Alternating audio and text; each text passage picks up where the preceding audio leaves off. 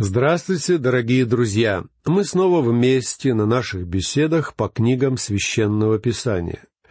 В прошлый раз мы закончили изучать вторую главу книги пророка Захарии и приступили к изучению третьей главы. Сейчас я коротко напомню вам их содержание. Вторая глава Захарии начинается с видения о человеке с землемерной верою, в котором Бог говорит, что в будущем Он окружит израильтян огненной стеной и прославится посреди них. Это значит, что Бог будет их защитой. Он сам прибудет среди них, а слава Божия снова вернется в храм. В десятом стихе второй главы содержится одно из величайших пророчеств Писания. «Ликуй и веселись, черь Сиона, ибо вот я приду и поселюсь посреди тебя, — говорит Господь». Сион — это холм, возвышающийся над Иерусалимом. На основании данного пророчества мы еще раз убеждаемся, что Бог не оставит свой народ. Бог хранит верность своим обетованиям, а значит, Он не оставит и тех, кто уверовал в Иисуса Христа, не только евреев. Христиане получат спасение и вечную жизнь в точности, как обещал им Господь. Об этом же свидетельствуют и следующие стихи одиннадцатый и двенадцатый. «И прибегнут к Господу многие народы в тот день, и будут моим народом. И я поселюсь посреди тебя, и узнаешь, что Господь Саваоф послал меня к тебе. Тогда Господь возьмет во владение Иуду свой удел на святой земле и снова изберет Иерусалим. Захария снова напоминает народу, что израильтяне — это удел Бога, его наследие. А утверждение о том, что Бог снова изберет Иерусалим, значит, что сейчас Бог не избирает Иерусалим. Но однажды в будущем Христос вернется туда, и тогда эта земля снова станет святой. И когда Бог снова изберет Иерусалим, этот город станет столицей всего мира. Надежда на будущее должна была ободрять современников Захарии. И я уверен, что так оно и было. Эти слова должны ободрять всех нас сегодня. Ведь у Бога есть замысел, касающийся каждого из нас. Бог реально действует в нашей с вами жизни. Он работает в наших сердцах, чтобы наши мысли и поступки были угодны Ему. Как же замечательно идти в ногу с Богом в том же направлении, что и Он. Третья глава Захарии начинается с видения о первосвященнике Иисусе и сатане. В первом стихе написано «И показал он мне Иисуса, великого иерея, стоящего перед ангелом Господним, и сатану, стоящего по правую руку его, чтобы противодействовать ему. Иисус, великий иерей, это совсем не Иисус Христос и не Иисус Навин, который ввел народ Израиля в землю обетованную. Иисус, о котором пишет Захария, был первосвященником в те времена, когда иудеи вернулись в Иерусалим после Вавилонского плена. Вообще же Иисус означает «Яхве спасает», и это имя замечательно подходит для первосвященника, поскольку предвещает светлое будущее для израильского народа, святого народа священников Божьих. Как пишет Захария, первосвященник Иисус стоял перед ангелом Господним. А этот ангел — сам Господь Иисус Христос до воплощения, как мы уже видели из предыдущих глав. Кроме того, здесь сказано «и сатану, стоящего по правую руку его». А значит, Захария видел одновременно Иисуса и сатану, то есть сатана реален. Это личность, с которой можно встретиться. Захария пишет, что задача сатаны — противодействовать. Сатана стоит справа от Иисуса, поэтому может показаться, что он поддерживает или защищает ангела Господня, но на самом деле сатана собирается ему противодействовать. Это типично для сатаны. Его задача — находить все злое, что есть в людях, и обвинять людей во всех смертных грехах перед Богом с тем, чтобы люди понесли как можно более суровое наказание. Вот так же и в видении Захарии сатана стоял по правую руку первосвященника Иисуса, чтобы обвинять людей и мешать ангелу Господню. Вероятно, сатана говорил Богу, «Как ты мог сделать первосвященником такого человека? Ведь он грешник». Должно быть, сатана обвинял и народ израильский, ведь сатана — антисемит в полном смысле этого слова. Но у нас детей Божьих, есть защитник перед нашим Небесным Отцом. Апостол Иоанн писал верующим в первом послании, глава 2, стих 1. «Дети мои, сие пишу вам, чтобы вы не согрешали. А если бы кто согрешил, то мы имеем ходатая пред Отцем, Иисуса Христа, праведника. Иисус Христос — это и есть тот самый ангел Господень, перед которым стоит священник Иисус в видении Захарии. Он защищает людей перед Богом, и Бог слышит его ходатайство. А потому, как написано во втором стихе, Бог в ответ на обвинение сатаны сказал, «Господь да запретит тебе, сатана, да запретит тебе Господь, избравший Иерусалим» не головня ли он, исторгнутая из огня? Конечно, я бы гораздо строже обошелся с сатаной, но Бог уважает все свои творения. Вы помните, что Бог сотворил Люцифера как сына зари. Пожалуй, это было прекраснейшее и величайшее из Божьих творений. Но потом Люцифер согрешил. Он оказался гордым, Обладая свободой воли, он противопоставил свою волю воле Бога. А вслед за Люцифером и люди стали блуждать как овцы, совратились каждый на свою дорогу. Грех отделения от Бога стал коренной проблемой человечества. И это состояние очень хорошо охарактеризовано использованным здесь образом не головня ли он, исторгнутая из огня? Я думаю, многие люди думают о себе сегодня именно так. Когда я вспоминаю прошлое, мое спасение кажется мне счастливой случайностью. Но я был спасен, и теперь я знаю, что это вовсе не случайность. О каждом грешнике, пришедшем ко Христу, можно сказать, что он головня, исторгнутая из огня. Об этом состоянии греховности говорит и третий стих. Иисус же одет был в запятнанные одежды и стоял перед ангелом. Отсюда можно сделать вывод, что видение о первосвященнике Иисусе явно касается не только этого человека.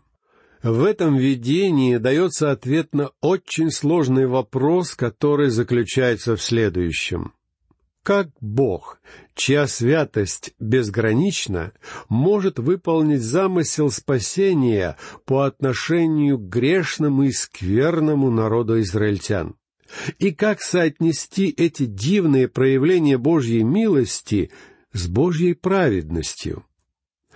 Я думаю, мы сможем ответить на этот вопрос, если рассмотрим видение пророка Захарии более подробно. Итак, давайте начнем наше рассуждение с одного простого факта. Первосвященник Иисус не идеальный человек. Несмотря на то, что он служитель Бога, он грязен и грешен. Возможно, он действительно был таким, я не знаю. Но зато я знаю на основании Ветхого Завета, что первосвященник всегда был представителем всего израильского народа. Например, в Великий день искупления первосвященник входил во святое святых от имени всего народа.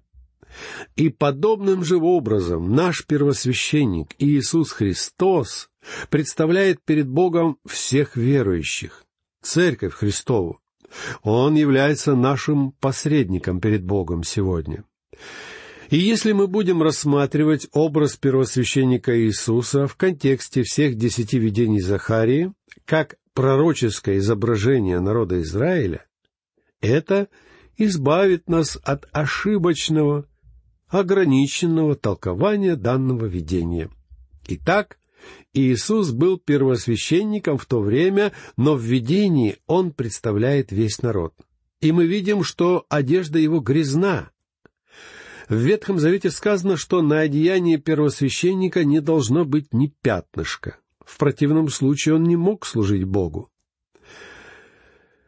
Известный ученый Льюпольд в своем толковании на данное пророчество пишет о первосвященнике. Он является представителем и почти что воплощением Израиля в своем святом служении.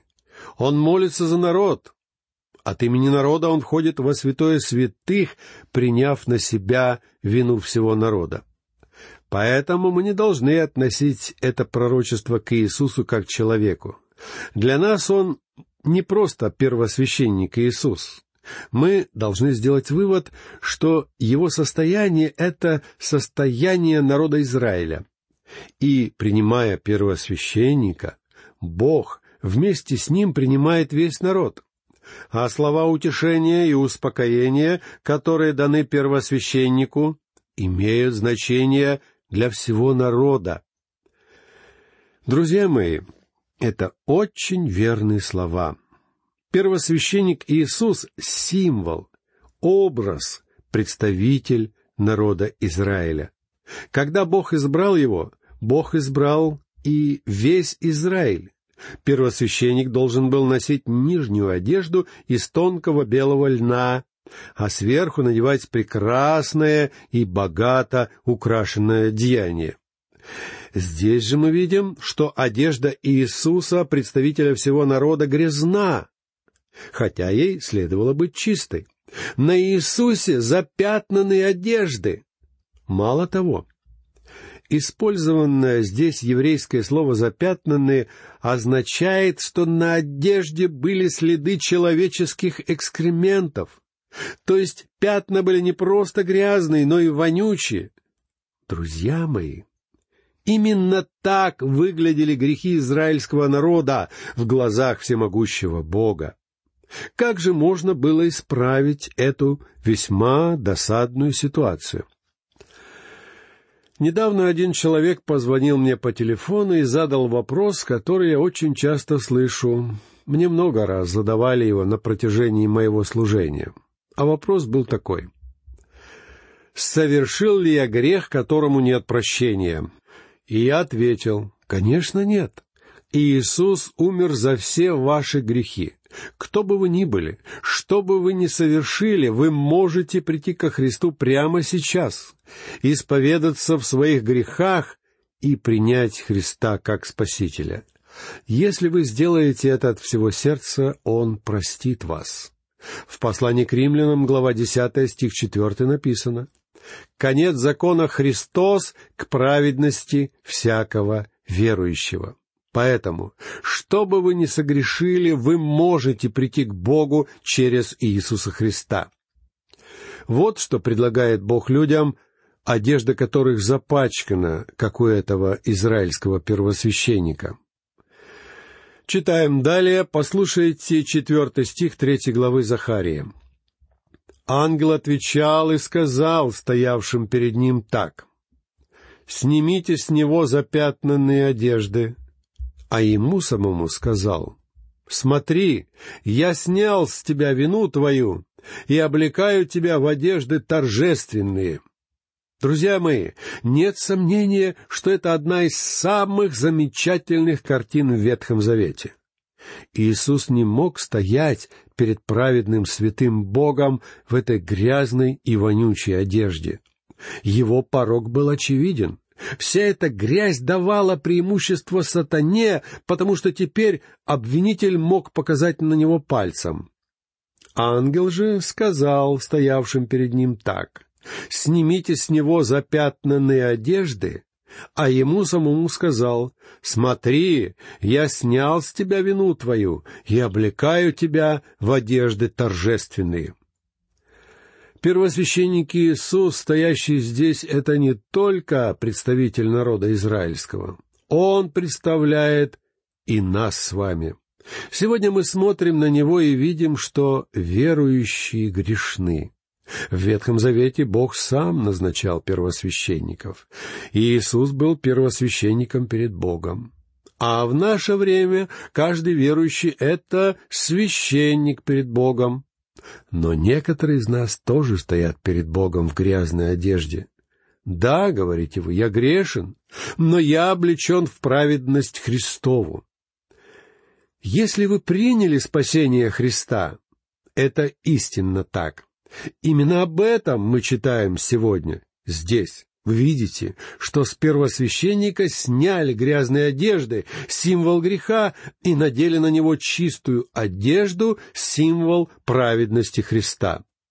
Это описание нашего с вами спасения. Вот почему этот отрывок Писания так ценен. Позвольте мне напомнить вам о послании к римлянам. В первых трех главах этого послания человечество описывается как грешное перед Богом.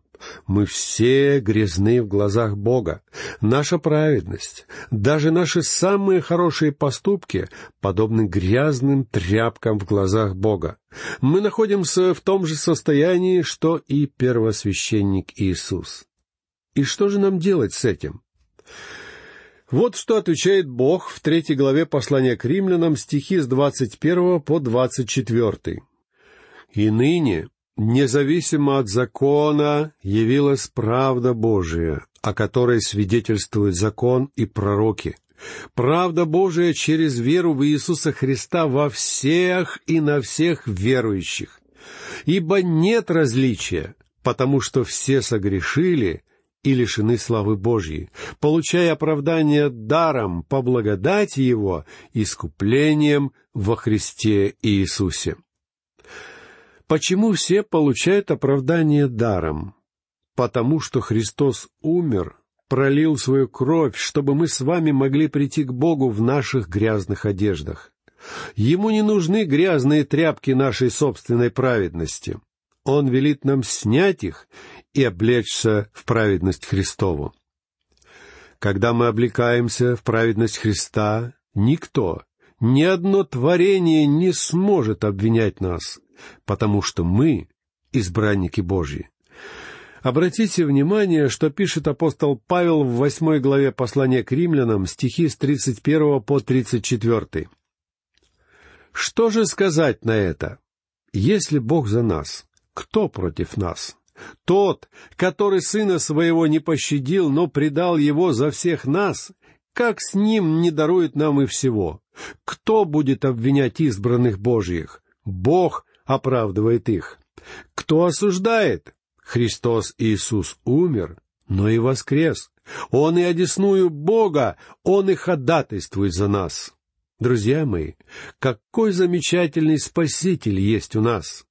Ведь когда мы принимаем Его как Спасителя, Он не только забирает наши грехи, снимает с нас грязное тряпье, но и одевает нас в одеяние своей праведности, и уже никто не может обвинять нас, Божьих избранников.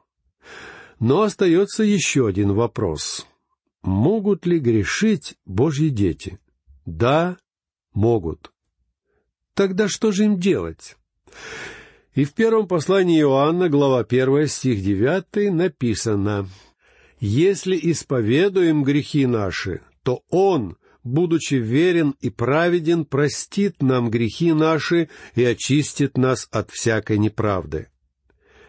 Когда мы с вами теряем общение с Богом, мы теряем очень многое. Мы утрачиваем радость жизни, мы теряем силу и мы можем утратить уверенность в своем спасении. Лично я считаю, что многим людям недостает уверенности в своем спасении, потому что в их жизни есть грех. А утрачивая уверенность в спасении, мы теряем дерзновение и готовность служить Богу. В видении Захарии Иисус стоит перед Богом как его первосвященник, а потому на нем должны быть чистые одежды и Бог дает ему чистые одежды. Почему? Из милосердия. В ветхозаветные времена Бог был истинно милосерд, и его милосердие пребывает по сей день, укрепляя нашу веру через милосердие Христа. В первом послании Иоанна, глава 2, стих 2, сказано, что Христос есть умилостивление за грехи наши.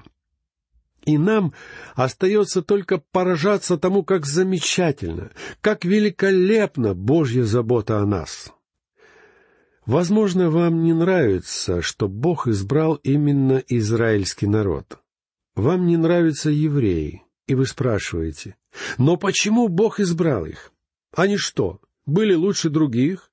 Нет. Я тоже ничуть не лучше других людей, но Бог избрал и меня. Я вспоминаю, как Руфь спросила Ваоза, «Чем снискала я в глазах твоих милость? Будь я на месте Ваоза, я сказал бы ей, «Пойди домой, посмотри в зеркало и увидишь, почему я полюбил тебя и почему оказал тебе милость. Ибо ты прекрасна, но, друзья мои, не советуйте мне смотреть в зеркало. Это я уже делал. И что я там увидел? Я увидел грешника. Грешника, который нуждается в том, чтобы быть одетым в облачение праведности Христовой. Читаем далее, послушайте пятый стих. «И сказал, возложите на голову его чистый кидар, и возложили чистый кидар на голову его и облекли его в одежду.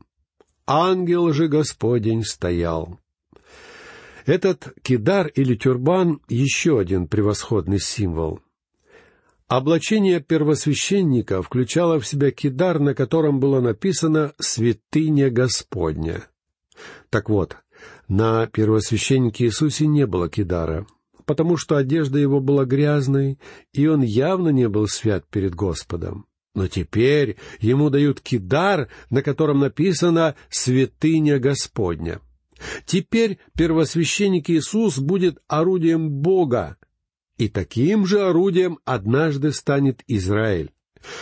Ведь после того, как Церковь Христова будет восхищена на небеса, Израиль будет свидетельствовать о Боге в период великой скорби а в период тысячелетнего царства весь этот народ будет священниками здесь, на земле. В заключение нашей сегодняшней беседы я хотел бы обратить ваше внимание на стихи шестой и седьмой. «И засвидетельствовал ангел Господень и сказал Иисусу, «Так говорит Господь Саваоф, если ты будешь ходить по моим путям, и если будешь на страже моей, то будешь судить дом мой и наблюдать за дворами моими. Я дам тебе ходить между сими стоящими здесь». Толкование этих стихов вполне понятно. Иисус был грязен, но Бог избавил его от порока.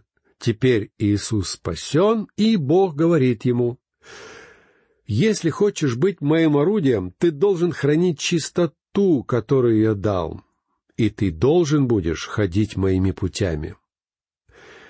Итак, друзья мои, на этом наша сегодняшняя беседа заканчивается. Я прощаюсь с вами. Всего вам доброго. До новых встреч.